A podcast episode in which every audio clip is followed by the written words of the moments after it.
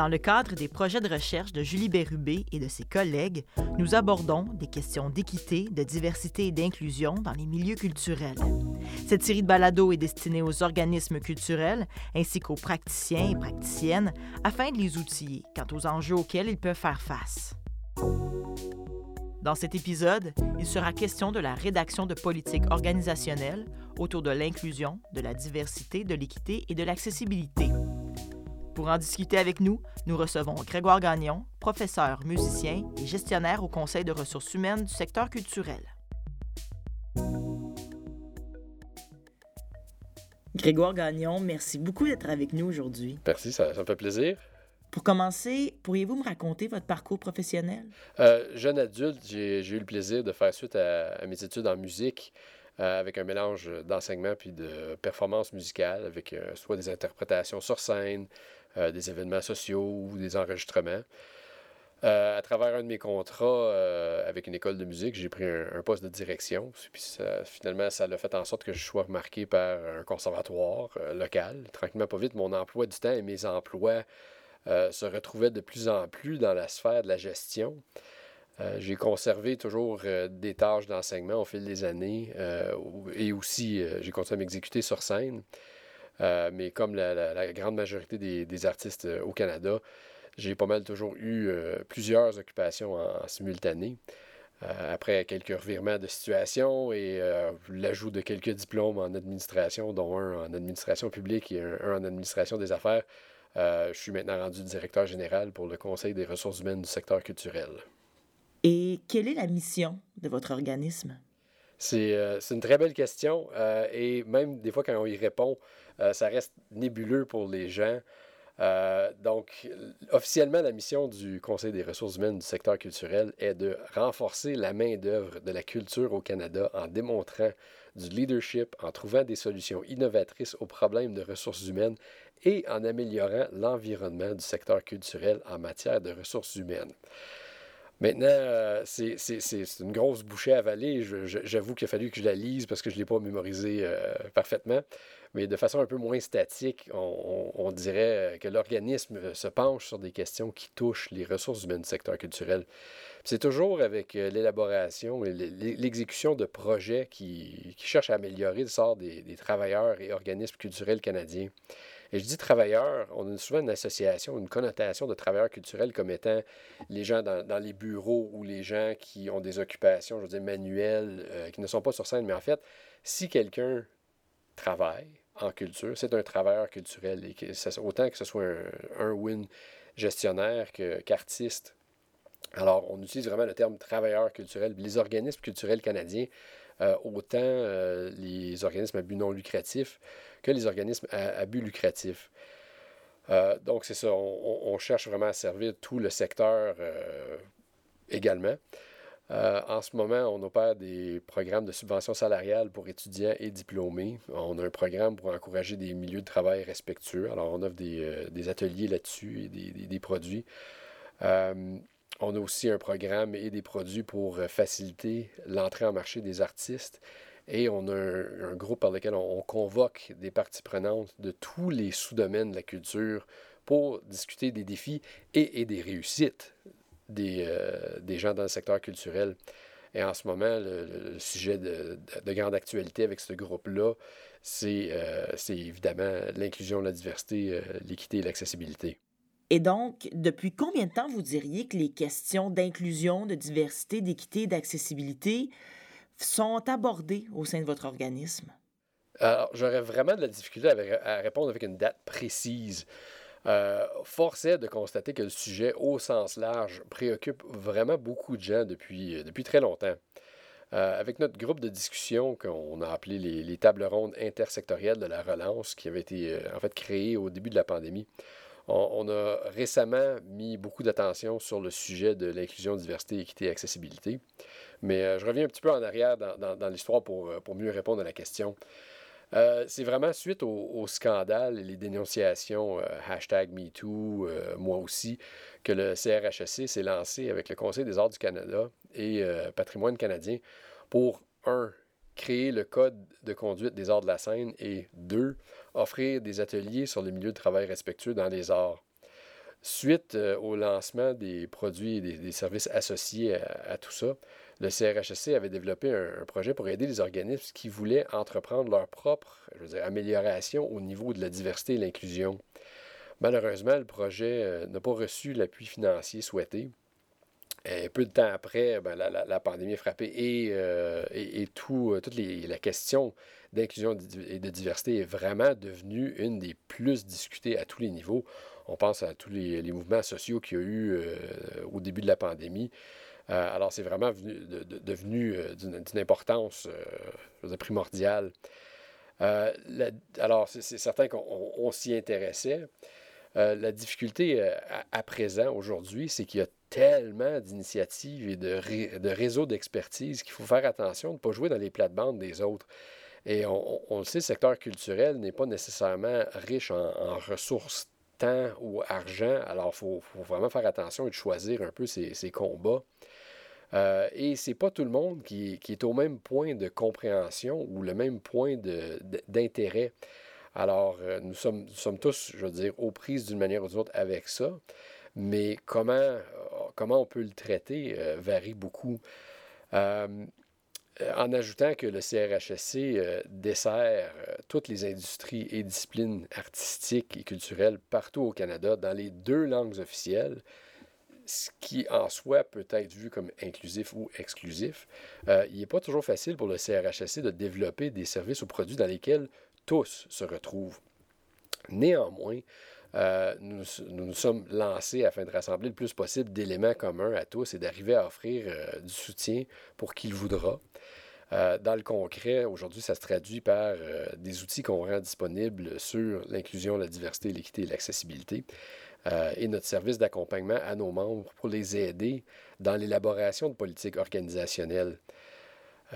cela dit, il n'est vraiment pas possible de se lancer dans l'inclusion, la diversité, l'équité et l'accessibilité sans être conscient des notions de base du respect dans les milieux de travail. C'est pour ça qu'on encourage quiconque qui veut se lancer de, suivre un de nos ateliers ou d'accéder euh, aux notions, je veux dire, générales sur c'est quoi le, harcèlement, c'est quoi euh, les motifs pour protéger contre la discrimination dans, dans toutes les différentes juridictions canadiennes, parce que dans chaque province et chaque territoire, il y a euh, différents motifs qui sont protégés.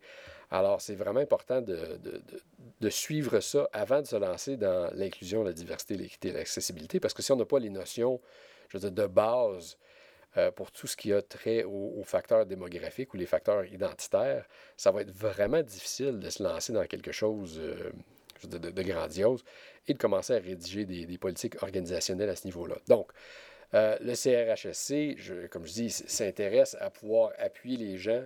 On peut euh, peut pas se lancer dans une opération où on arrive dans un organisme et on commence à dicter ce qu'il qu'il devrait faire à l'intérieur, à l'interne. C'est vraiment une question de eux où ils sont rendus, qu'est-ce qu'ils veulent faire et de pouvoir les, appuyer en les accompagnant. Donc, ça, on l'a remarqué beaucoup à travers certaines études. Les, les organismes veulent quelqu'un qui, peuvent appeler essentiellement dire euh, j'aimerais avoir une autre opinion sur ce que j'ai préparé euh, ou, avoir des conseils pratiques. Euh, on a des outils à travers notre trousse d'outils dans les milieux de travail respectueux, justement pour je veux dire, la prévention de, de, harcèlement, tout ça.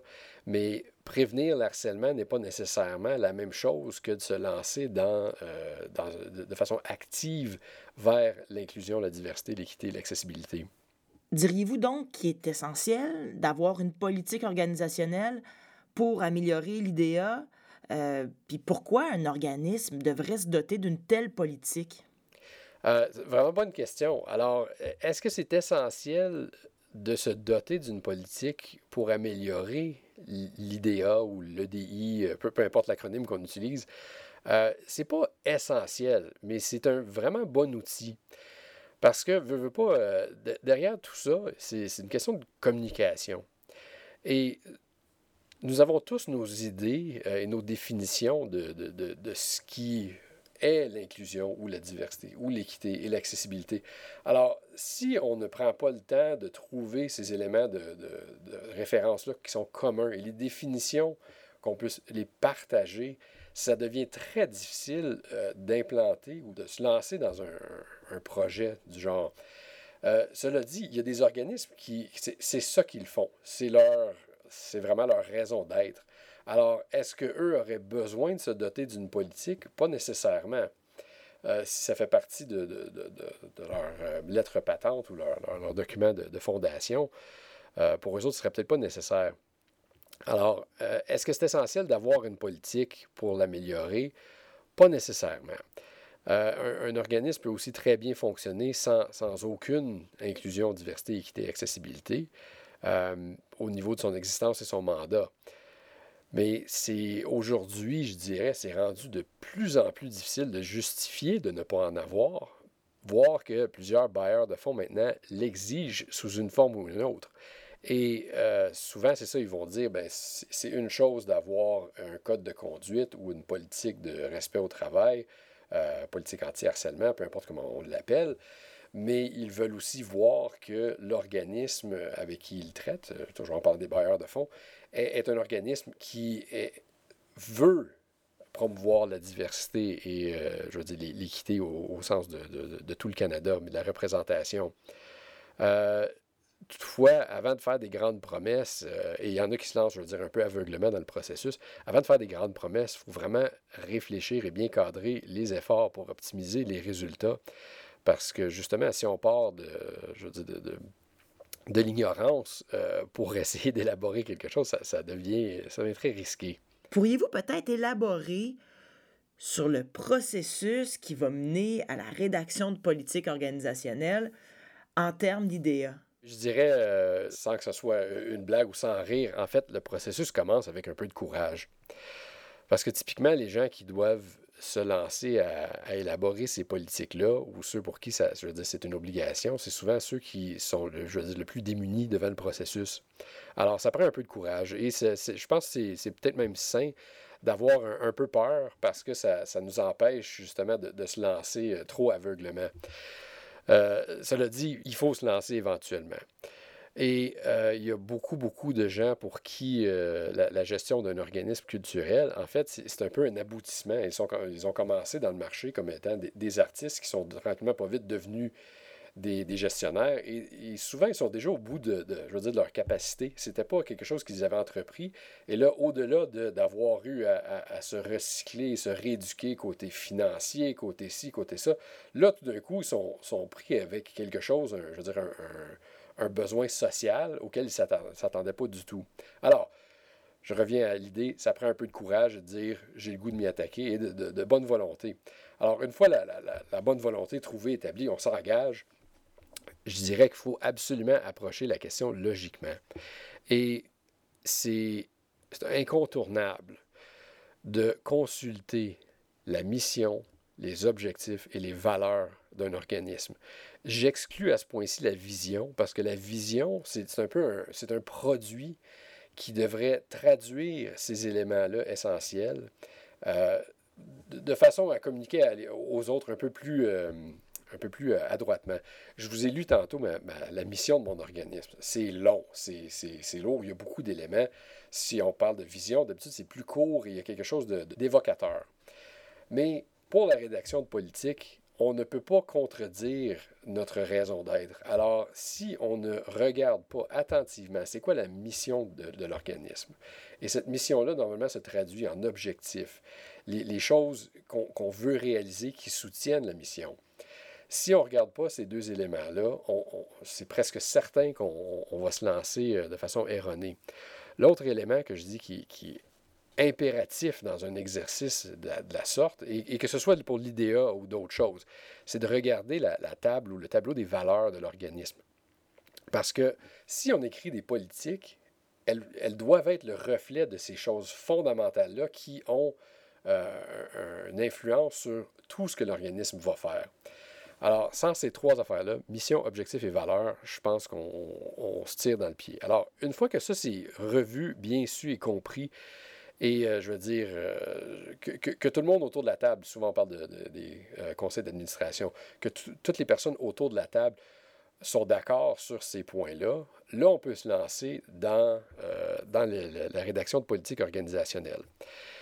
Je suggère que la politique d'inclusion, diversité, équité et accessibilité soit traitée pas en dernier parce que c'est la moins importante, mais parce qu'il faut régler d'autres choses avant pour être certain d'arriver à ce que cette politique-là, qui habituellement a une portée future, ne soit pas, euh, ne soit pas entravée par le présent. Alors, première politique que je crois qu'il doit, doit vraiment être clair, un, document pour que tous comprennent. Encore, mission, vision, objectif et valeur. Vision, on peut l'écarter pour tout de suite, mais ça, ça c'est vraiment la, base. Une fois qu'on a bien euh, accepté ça, je suggère qu'on regarde une politique sur les communications en général, euh, interne, externe, pour être certain que les gens ont un cadre dans lequel ils peuvent opérer. Et euh, une politique de, de, de, conduite en milieu de travail ou de milieu de travail.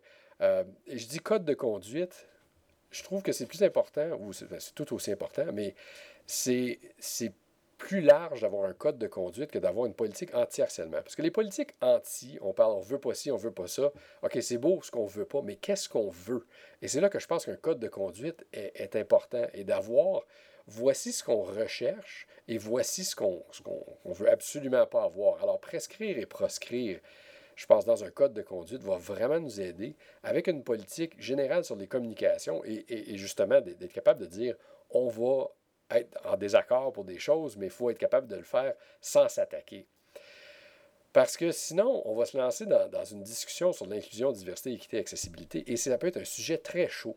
Pour les gens qui ont, reçu le mauvais traitement historique, c'est quelque chose, c'est un sujet sensible. Euh, et il y, a, différents degrés de, réaction derrière ça. Et pour les gens qui n'ont pas nécessairement subi de mauvais traitement ou qui ont toujours été inclus de facto, euh, c'est pas nécessairement naturel de penser, d'avoir une pensée euh, empathique envers les autres. Alors, je trouve que c'est bon d'avoir ces autres morceaux-là en place avant d'arriver à ça, surtout parce que la discussion peut être euh, chaude.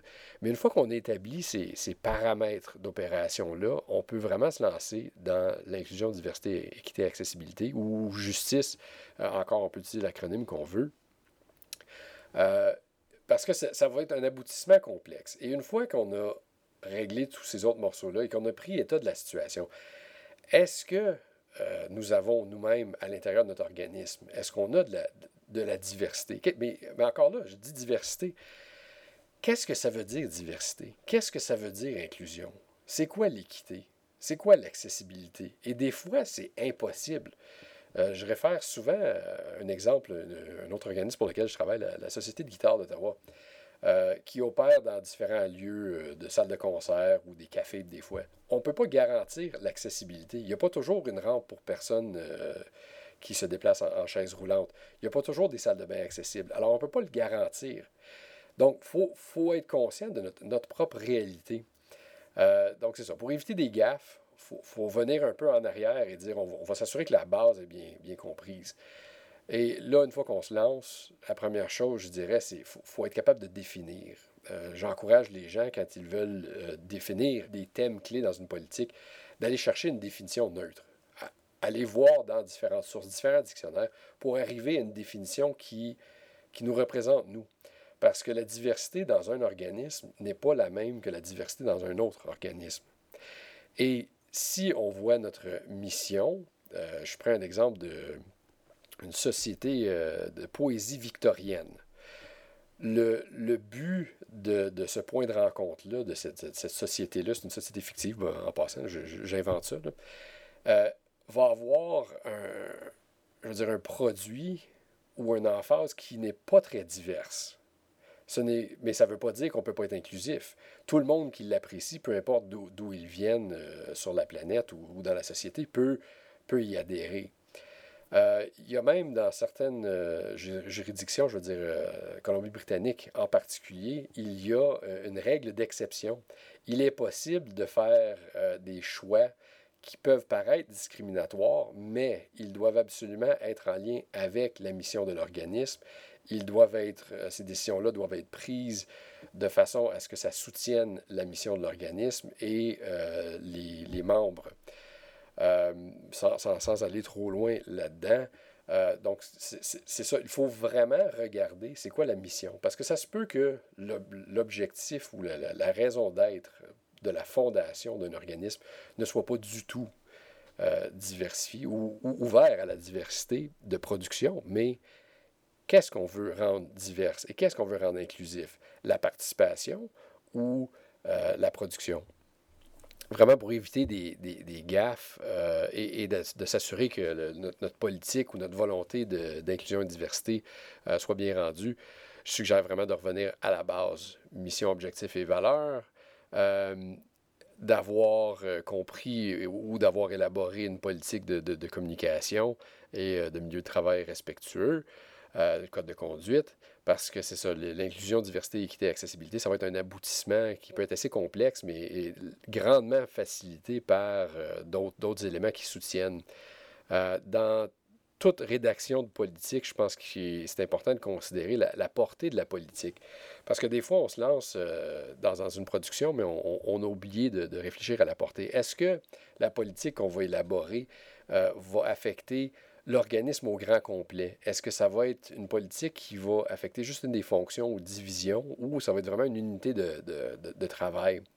Et euh, matière et réflexion, est-ce qu'on parle de notre production, artistique ou culturelle, ou est-ce qu'on parle des gens qui produisent, nos, nos producteurs ou, les associations euh, qu'on crée afin de, de produire?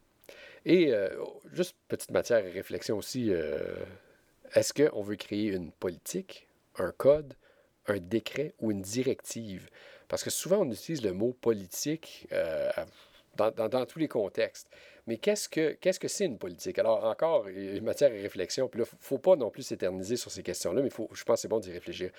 Qu'est-ce qu'on qu'est-ce qu'on est en train de communiquer en disant j'ai une politique d'inclusion, diversité, équité, accessibilité ou j'ai une directive euh, parce que ça se peut que le, CA ou la gestion euh, euh, senior soit en train de dire ben, nous, voulons que nos unités de travail reflètent plus la diversité canadienne. Alors, dans ce cas-là, c'est une directive, ce n'est pas nécessairement une politique. donc, il faut réfléchir à la portée de la politique ou, le décret en question. Et donc, si un organisme décide de se doter d'une telle politique, quels sont, selon vous, les éléments incontournables à intégrer et peut-être aussi les éléments à éviter. Bien, ce qui est à éviter ou ce qui est à inclure, euh, comme je disais tantôt, c'est vraiment, il faut, vraiment avoir des définitions communes, comprises et acceptées. Euh, dans toute politique, il faut que ce soit clair en termes de qui, que, quoi, où, comment. Euh, il faut vraiment s'assurer, et, j'encourage les gens à le faire lire par quelqu'un d'autre, parce que lorsqu'on on est en train de l'élaborer, c'est très clair pour nous, mais des fois on écrit, on, on perd la perspective de la personne de l'externe, parce qu'ultimement, ce, ce document-là, qui, qui, va être une version écrite d'une volonté, euh, doit, il faut que ce soit compris par les autres. Alors, c'est un bon test, c'est d'arriver avec quelqu'un qui, qui, qui, ne faisait pas partie de la discussion, de leur dire euh, pourrais-tu, s'il te plaît, me lire ceci et me dire ce que tu en penses? Qu'est-ce que tu en comprends? Avoir une, validation objective. Les éléments à éviter. Euh, ce, qui est, un grand défi derrière tout ça, c'est que souvent, euh, si on est un comité qui travaille sur la rédaction ou l'élaboration d'une politique ou d'une volonté, un décret, il, peut être très difficile de négocier la version finale ou même, l'aboutissement. Des fois, les gens vont vraiment s'accrocher sur un mot. Alors, il faut faire attention. C'est pour ça que je disais tantôt, une des idées, avant de définir les termes, c'est de consulter un dictionnaire ou des dictionnaires pour avoir différentes sources d'inspiration et d'arriver avec une définition qui correspond avec c'est quoi, par exemple, l'inclusion, l'inclusivité à l'intérieur de notre organisme. Et si ça ne correspond pas avec notre mission et nos objectifs, peu importe comment belle la définition est en termes de, rédaction de mots, ça ne tiendra pas la route. Alors, piège à éviter de, juste prendre des, choses sans, sans, nécessairement y réfléchir, puis, se, questionner, est-ce que ceci veut vraiment dire ce qu'on a écrit? Et est-ce que ça fonctionne dans notre réalité? Euh, d'autres défis, euh, des gens qui ne font pas partie de, ce qu'on appellerait, je veux dire, communément la, diversité, de faire attention de ne pas, de pas parler en leur, en leur nom, euh, des consulter. Mais un autre défi qui arrive avec ça, c'est à quel, quand est-ce qu'on arrête de consulter? À, quel point va-t-on pour avoir le plus possible de voix pour être inclusif? Parce que le processus de se lancer dans une, dans, une lancée d'inclusion, diversité, équité et accessibilité, un des défis, c'est d'être inclusif. Mais le plus qu'on est inclusif, le plus que ça prend de temps avant d'arriver à un aboutissement. Alors, ça, prend une décision, je veux dire, ça prend du courage et une délégation je suis, euh, je suis de l'avis que ça prend quelqu'un qui soit responsable et que cette personne-là fasse avancer la discussion. Mais il ne faut pas non plus euh, créer des conditions impossibles pour le, ou la responsable de cette tâche euh, et que toute, toute pécadille possible sur le langage finisse par arrêter le processus au complet. Il ne faut pas que, que la perfection soit l'ennemi du bien. Il faut arriver à quelque chose et ça ne sera sera jamais réussi de façon parfaite la première fois. Euh, soyons ouverts d'esprit et arrivons avec quelque chose qu'on peut accepter, quitte à ce qu'on dise dans l'acceptation de la politique, euh, qu'on dise alors cette politique-là va être revue à chaque année, donc on l'accepte aujourd'hui comme, comme elle est mais on, veut que ce soit vivant parce que ça, c'est une autre chose. si on se dit, OK, je vais écrire un document qui va être bon pour le prochain 50 ans, on ne sait pas qu'est-ce qui va arriver dans 5-10 ans. On ne sait pas comment la situation va évoluer. Alors, il faut se garder un peu de flexibilité et, euh, je veux dire, encore ouverture d'esprit. Alors, euh, c'est vraiment, les défis euh, se retrouvent dans, la communication, dans les définitions. qui, qui peut décerner l'autorité décisionnelle? Parce qu'éventuellement, quelqu'un va devoir trancher. Est-ce que je mets ce mot-ci ou je mets ce mot-là? Et il euh, faut faire attention parce que les volontés individuelles versus les volontés collectives peuvent vraiment jouer euh, en faveur ou contre le, travail. Euh, est-ce que nous sommes prêts à laisser, laisser, aller une partie de, nos revendications, revendications pardon, pour arriver à, je un bien? Et c'est ça, que ce soit quelque chose de vivant et non dire, OK, ben là, on, grave ça dans la pierre et ça ne pourra jamais le changer. Donc voilà, il y a beaucoup de pièges à éviter, mais encore, si on, a une base de communication euh, solide et généralement acceptée, on devrait être capable d'avoir un discours sans que ce soit euh, plus blessant qu'autre chose. Et quels sont les défis qui pourraient être rencontrés dans un tel processus? il y en a plusieurs euh, avec qui j'ai révisé, je veux dire, leur politique. et qui ont, ont, trouvé beaucoup, je veux dire, d'inspiration en regardant les cadres légaux euh, provinciaux ou territoriaux. Il y a vraiment beaucoup de, il y a beaucoup, en bon français, de stock qu'on peut utiliser, qu'on peut tirer.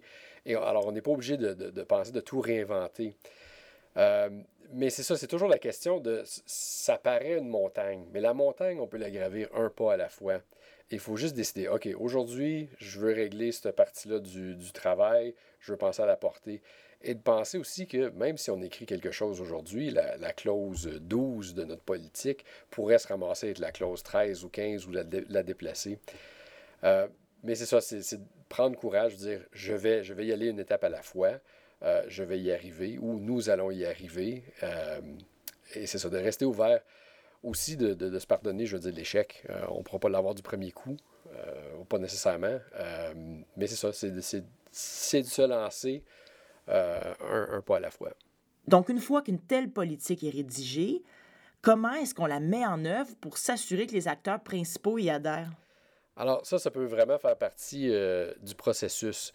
Parce que c'est certain que s'il y a juste une personne qui était chargée à élaborer la politique et d'arriver et dire voici notre politique, agissez, c'est très difficile d'avoir euh, ce qui le, le, terme en anglais, c'est du buy-in. Donc, les gens y adhèrent. Si on a eu un processus de consultation qui était, euh, qui était positif, on risque d'avoir plus d'appui.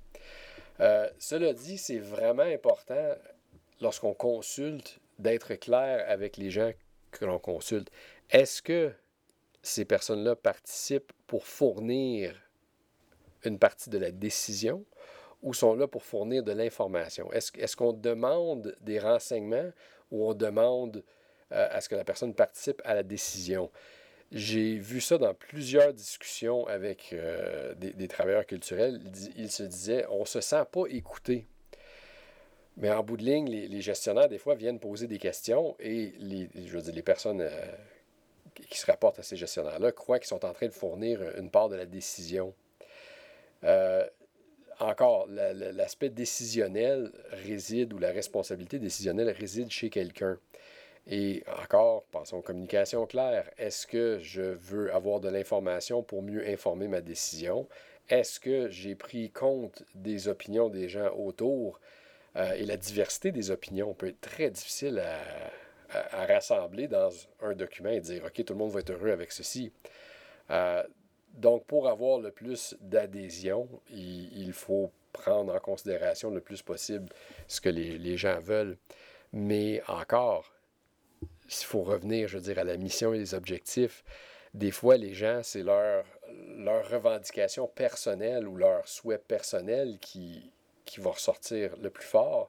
Mais dans tout organisme, il y a l'obligation euh, envers... Euh, en, anglais, il y a trois termes. Duty of care, duty of loyalty, duty of obligation, que j'aime beaucoup.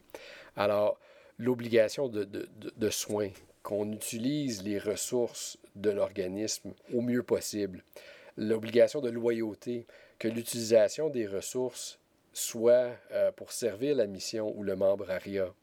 Et l'obligation d'obéissance, de, c'est un terme un peu euh, étrange, que essentiellement tout se fasse de façon légale. Alors, il faut, faut, laisser de côté un peu nos, nos petits trucs à nous pour dire cette politique-là doit servir l'organisme. Euh, c'est certain que si vous opérez ben, votre, propre, euh, votre propre commerce, ça peut être entièrement votre décision, mais surtout dans le cas des, organismes à but non lucratif, il faut que la politique serve l'organisme et cet organisme-là, normalement, est là pour desservir un, membre ARIA ou une fonction dans la société. Alors, il ne faut, faut, pas que ça se contredise tout ça. Alors, des fois, il faut lâcher un prise un peu sur nos, nos trucs personnels et dire c'est pour le, le, bien commun ou du moins le bien de, de, l'organisme et euh, son service euh, à la société. Grégoire Gagnon, merci beaucoup d'avoir été avec nous aujourd'hui. Merci à vous autres. Ce balado est produit par l'Université du Québec en Outaouais et réalisé par Marie-Hélène Frenette-Assad grâce à une subvention du programme Connexion du Conseil de recherche en sciences humaines du Canada.